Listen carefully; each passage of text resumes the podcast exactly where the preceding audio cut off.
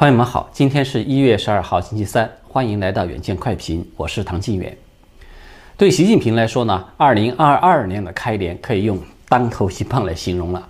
在国家治理上啊，从西安到天津的疫情，对他这个亲自指挥、亲自部署的封城清零政策，可以说是带来了迄今最为严重的一个挑战。尤其是天津的疫情爆发以后啊，整个世界无论是国内外，都在看着他在这个奥密克戎的巨大冲击之下呢，能够把这一套饿死事小、清零事大的战术坚持到什么时候。而在政治上呢，他视为铁杆心腹的栗战书呢，是突然蹊跷的缺席了新年茶话会，导致呢流言四起，同样可以说是给了他一闷棍的。所幸呢，这个栗战书呢，他在挥泪斩马谡的传言闹得满城风雨的时候呢，在昨天是正式的现身了，这个起码是暂时的稳住了习近平在最高层的一个权力框架。那么今天呢，我们就先来简要的说一说这条新闻。也是对此前我们讨论栗战书缺席事件的一个后续的跟进。在昨天呢，中共官媒央视新闻就有报道说，中央党校在当天上午有举行了一个省部级主要领导干部学习贯彻党的十九届六中全会精神专题研讨班，很长啊，就是有这么一个开班仪式。这个开班仪式它的规格很高。中共政治局的七名常委，包括王岐山，全部都有出席了。其中呢，就包括了此前因为缺席这个茶话会而引发了诸多猜测的栗战书。我们从央视给的这个特写镜头中看呢，栗战书呢脸色是基本正常，他在埋头写字，看不出来有什么明显的异常的表现。那么从他去年十二月二十八号之后消失。再到昨天的重新的现身，这个栗战书它隐身了十三天的时间，在这十三天时呃时间之中呢，关于这个栗战书出事的传闻，它是有了多个不同的版本，而且都说的是有鼻子有眼的，呃，我大概的把它归纳一下呢，它包括了像背叛、卧底、贪腐，还有生病这么四种说法，其中最引人注目的一个版本呢，就是背叛说。这个说法呢，它的来源不明，呃，而且还居然还牵涉到了这个高张高丽，它的核心内容呢，就是说这个彭帅事件爆雷以后呢，张高丽就被住院了。那么为了要立功自保，所以张高丽就主动的去揭发了栗战书啊，说他近年来一直与江泽民及曾庆红有秘密的联系，把这个习近平呢是全然蒙在鼓里。当然，这个内幕他被报告给习近平的时候呢，习近平就大为震怒，决议要废掉栗战书了。因此呢，才有了这个新年茶话会的缺席。而栗战书呢，也将很快就会要被揭开一两块这个遮羞布了啊！他的政治问题会以经济问问题、经济罪名来解决啊！最终呢，他可能是要身败名裂而下台的。那么第二种这个卧底说呢，它的来源是香港的《明报》一篇署名的评论文章。这篇文章呢，它就以罗列传闻的方式来说啊，栗战书当年被调到习近平的身边呢，是拜他的叔叔厉江江与曾庆红的妹妹曾海生有小学同学之谊的这个所赐。栗战书呢，实际上是曾庆红安插在习近平身边的人了，而这个栗江江最近是因为出事受查了，才使这个事情被曝光出来了等等。那么第三种呢是贪腐说呢，就是我们此前在节目中和大家有介绍过的，说这个纽约作家毕汝协他的一个爆料了啊，说这个栗战书的贪腐，他把柄呢被反习派给抓住了。那么，习近平被迫的挥泪斩马谡，呃，在这里呢，我们就不再重复了。至于说第四种生病说呢，其实啊，他从栗战书缺席这个茶话会一开始就一直都有这种猜测，而且呢，它的可能性也是不容忽视的。因为啊，栗战书他在去年最后一次露面是在十二月二十八号嘛，他缺席这个茶话会到今天呢，呃，到昨天为止啊，他是消失了十三天的时间。如果说啊，他是像突发心绞痛啊这一类的疾病的话，那么他的确可能会临时的就缺席这个茶话会。但是心绞痛这一类的疾病呢，它只要救治及时，一般呢，它不需要说一个太长的时间，它就可以大幅的缓解，可以大幅度的恢复的。那么基本上可以恢复到一种正常的生活。也就是说，这十多天的时间了，足够让他有精力出来露个面儿，在镜头面前坐一坐，而不显出有什么病态。那么，我们就先来看看卧底这种说法，也就是栗战书啊说靠他的叔叔搭上了曾庆红的妹妹这根线，然后呢接受曾庆红的安排，潜伏在习近平的身边。这个说法呢，我认为其实它是经不起推敲的。为什么呢？因为这个说法它并不是现在才流传出来的，早在二零一五年，我们只要查一查就会发现。被视为大外宣的《明镜》系列的媒体，从这个《明镜网》到它附属的那个什么《外参》杂志等等，就集中火力的大炒了这个内幕。那么现在呢，他只不过是冷饭回锅，再来重新翻炒一下而已。这个《明镜》当时就还有断言啊，说这个习近平他知道栗战书的来头以后，即将就要清洗中办了，丁雪祥呢将会要取代栗战书，云云。但是事实上呢，栗战书他不但在当时是稳掌着中办，一直到二零一七年都没有动，而且呢，他还在当时的换届之时呢，就晋升到了政治局担任常委。这个能说明什么呢？他只能说明栗战书他肯定是通过了习近平的背景调查，才会一直获得信任嘛。至于说这个背叛说，他与这个卧底说是有一点类似的。他们的不同之处呢，就在于这个传言呢说栗战书是近年才开始去秘密的联络了江曾两人，而且呢是由张高丽给揭发出来的。这个说法呢，我认为它也存在着一个问题。首先啊，我们在讨论彭帅事件的时候，其实就指出过了，以张高丽的常委这个级别啊，仅仅说是因为玩弄了一个女运动员，就想要把他给扳倒，其实是不太可能的。他更不太可能说，因为彭帅这么点麻烦，他就把曾庆红的底牌给出卖了，对吧？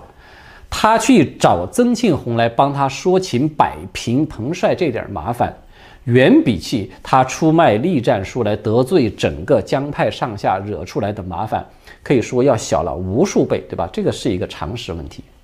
更何况啊，近几年的习近平啊，他一直都是在集权的道路上是撒腿狂奔的。他的权位，我们可以用如日中天来形容。就算他近期啊大打七伤拳啊，得罪了一大批人，但是在六中全会的这份历史决议呢，显示他仍然是占据了无可置疑的上风的。栗战书他再没有眼光，他也不至于说。在这棵大树还没倒的时候，他就突然翻脸了啊！要去当一个谁都会鄙视的猢狲，对吧？那么我们从另外一面来看呢，如果说栗战书他真的是犯了习近平最痛恨的那个对党不忠诚、不老实这一条，我想啊，以习近平的脾气，栗战书恐怕不太可能这么短短的十几天就让他过关，让他复出了。那么相对而言呢，贪腐说与生病说这两种说法似乎是更加的合理一些。栗战书他有贪腐，而且呢是曾经被曾庆红抓住了把柄，这一点我们是可以肯定的。贪腐说的疑点呢，它是在于啊，就这个传闻说栗战书的女儿女婿是谋夺了他人的矿产这个事件呢，它其实也并不具备扳倒一个常委的这种威力。我们举个例子啊。谁都知道啊，当年胡舒立，他是把曾庆红的儿子谋夺价值七百亿的那个鲁能集团整个的都端出来给曝光的，但是他仍然没能动了曾庆红父子哪怕是一根毫毛，对吧？所以，如果栗战书他真的是因为贪腐这一点被盯上了，恐怕呢，他必须得是比这个传闻的矿山呢要严重的很多的事情才行的，而且啊。习近平他就算是被迫要对自己的铁杆心腹有所这个反腐的表示，他也完全可以在党内是比较低调的去处理，他没有必要以突然缺席茶话会这么高调的方式来给自己制造一个舆论的压力嘛。所以呢，我们从目前的信息把它综合起来啊，就是栗战书他在健康上出问题的可能性看起来还是稍大一些。呃，因为在当前它是处于这种疫情的非常时期嘛。如果说栗战书他突然出现了一个啊咳嗽啊发热啊等等，我想常委会的那帮人是最怕死的，他们不吓死也得吓个半死。他肯定是会立即的就要求要隔离检查，不会让他去出席任何公开的场合，对吧？等到他差不多一个隔离期已经过去了，栗战书呢也被证实并非是中共病毒的感染，他也许可能就是一个普通的感冒之类的，那么他正常的复出也就是顺理成章了。好的，接下来呢，我们要和大家来讨论一下今天大陆最具爆炸性的一条新闻，这就是郑州负责那个核酸检测的公司的负责人，他涉嫌扩散病毒被刑拘，并且被立案调查的这么一个消息。呃，就在今天呢，河南省的许昌市公安局又发布了一份警方的通报，这个通报就声称说，经过公安机关的调查发现。郑州金域临床检验中心的有限公司区域的负责人叫做张某东的，他呢有违反了传染病的防治法规的规定，实施了引起新冠病毒感染肺炎传播或者是有传播严重危险的行为。那么，禹州市公安局在一月十号的时候呢，已经对这个张某东以涉嫌刑事犯罪有立案侦查，并且对他采取了强制的措施。目前呢，该案正在进一步的审理之中。那么，在这个大陆的疫情星火燎原、举国上下正为这个封城清零叫苦连天的时候呢，这样的一个消息它突然曝光出来，大众的反响会激烈到什么程度？它是不难想象的。这个爆炸性的消息呢，它有两个重点。首先，第一个啊，就是出事的单位呢，它叫做郑州金融临床检验中心有限公司。这个公司呢，它是成立于二零一七年的十二月，它是广州金域医学检验集团股份有限公司的郑州分公司。那么这个广州金域医学，它呢是从二零一九年这个疫情从武汉爆发一开始啊，是最早的就参与了这个新冠的核酸检测的第三方机构之一，并且它在二零二零年的时候啊，是成为全球的核酸检测量最高的一个单一的机构。这个金域医学呢，它是创立于二零零三年，它的前身呢是广州医科大学的校办企业。而以那个带货而飞升中外的钟南山啊，他就是在时任该院的院长，并且是兼党委书记的。即便到现在呢，我们看到钟南山他也和这个金域医学是保持着非常密切的关系，他担任了这个金域医学学术委员会的主席这么一个职务。那么第二个这个看点呢，就是许昌公安局的这个通报呢，它是语焉不详的。他并没有说明这个张某啊，他究竟是实施了什么样的传播疫情的行为，而有一种最直接的理解呢，他当然就是说这个张某是涉嫌人为的投毒。我们可以看到啊，在大陆网络的舆论中，对这个涉嫌投毒的愤怒，他几乎已经是达到了恨不能将其碎尸万段的这么一个高度。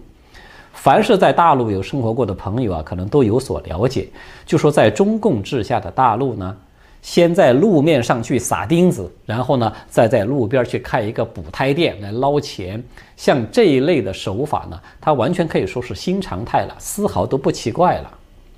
但是要说一家市值四百亿以上的这种上市企业的一个地方主管啊。他为了想要多捞几轮这种检测的利润，然后他就去人为的投毒，去扩散病毒，怎么地呢？都让人觉得是有一点不太，呃，就是太不可思议的，对吧？到我今天现在做这期节目的时候为止啊，这个张某他究竟是做了一个什么样的具体的行为来导致疫情扩散，仍然是没有人知道的，官方也没有公布。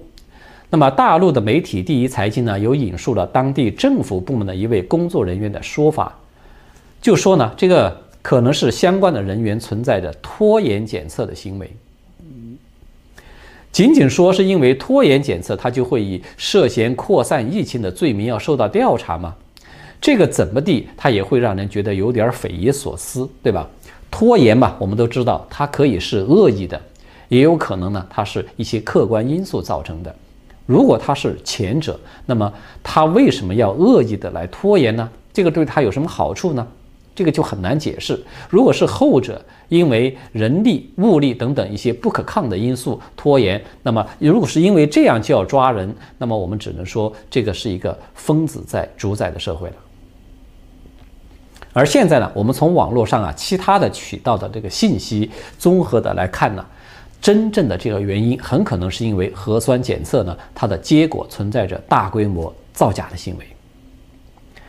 就在昨天呢，有网友在微博就举报说啊自己是本来是依法自愿没有去进行核酸检测的，但是呢却被广州金域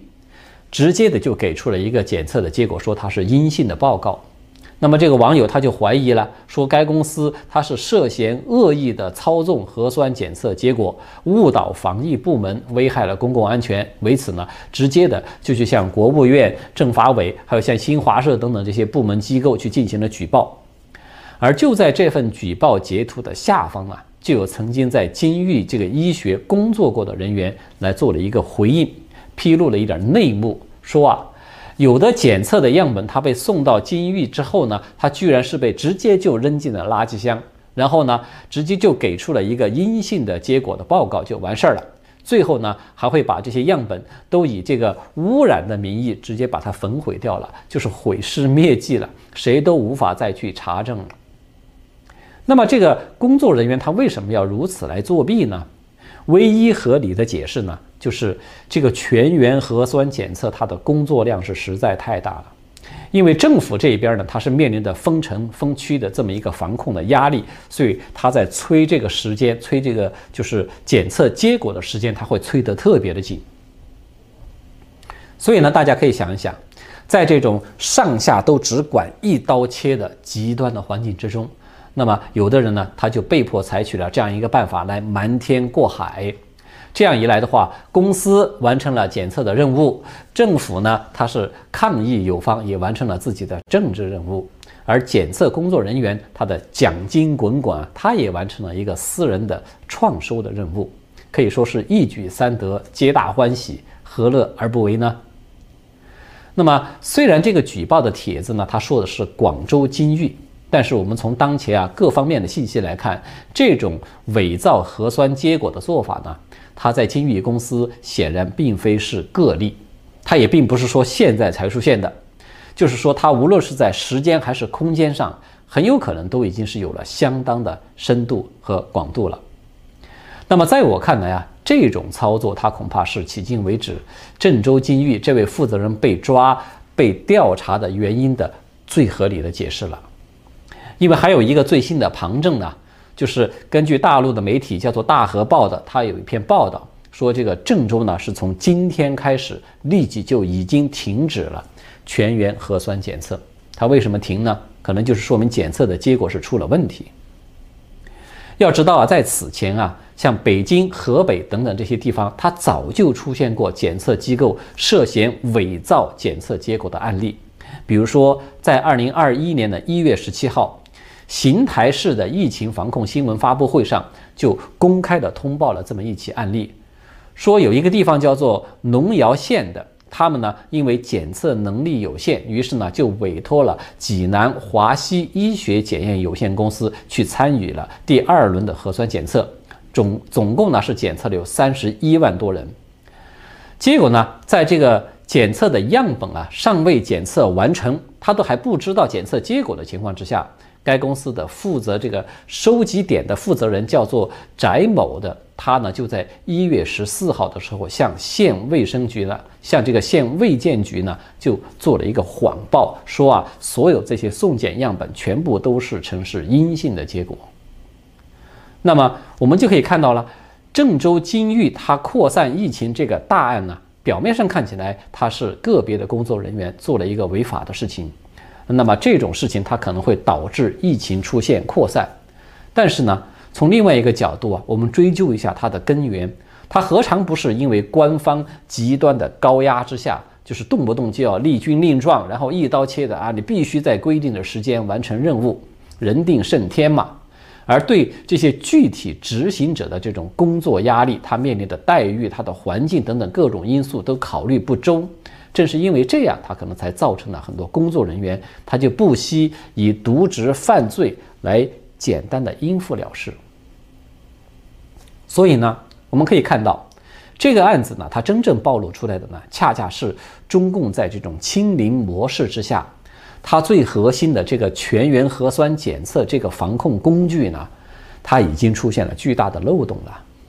你催时间呢，就可能有人他被逼着造假；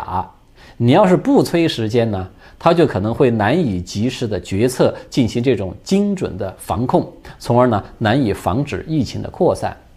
所以，这个就是我们此前和大家有多次反复讨论过的，这个极端清零的模式呢，它看上去很美，但是它实际上的操作起来，它不具有可持续性。就是说，它在某个特殊的时间点上，它作为一种非常手段来偶尔的采用一下，它可能是有效的。但是中共施政呢，我们也都知道，它一贯都是有一种极端化的做法。他就把这种是非常时期的非常措施，迅速的变成了一种常态化的标配的措施。然后呢，他还沾沾自喜啊！你看，我们这是独步海内外的这个措施，他丝毫不考虑民生的巨大的负担。那么，类似这样的案例，它要是在不断的发生啊，也可以说它是一种必然。那么，我们从另外一个角度上来看啊，这个案子呢，它还有一个不太寻常的地方。就是尽管郑州金域公司它爆出了这么一个可以说是骇人听闻的大案了，对吧？它揭开了全员核酸检测亮丽的光环之下黑幕的那个冰山一角，但是呢，奇怪的是呢，官方却丝毫没有对此进行舆论的封锁管控，大家都看到了。不但公安机关呢是高调的来做一个通报，然后呢是各家这个大陆的媒体啊使尽了浑身的解数，都来狂挖这个案件的内幕，还要狂挖这个他这家公司他和钟南山父子的关系啊等等。大家都知道啊，曾几何时，这个钟南山它可是作为中共抗疫模式的一个相当于政治正确的标准而存在的，对吧？任何对其质疑的声音都会被封杀掉的。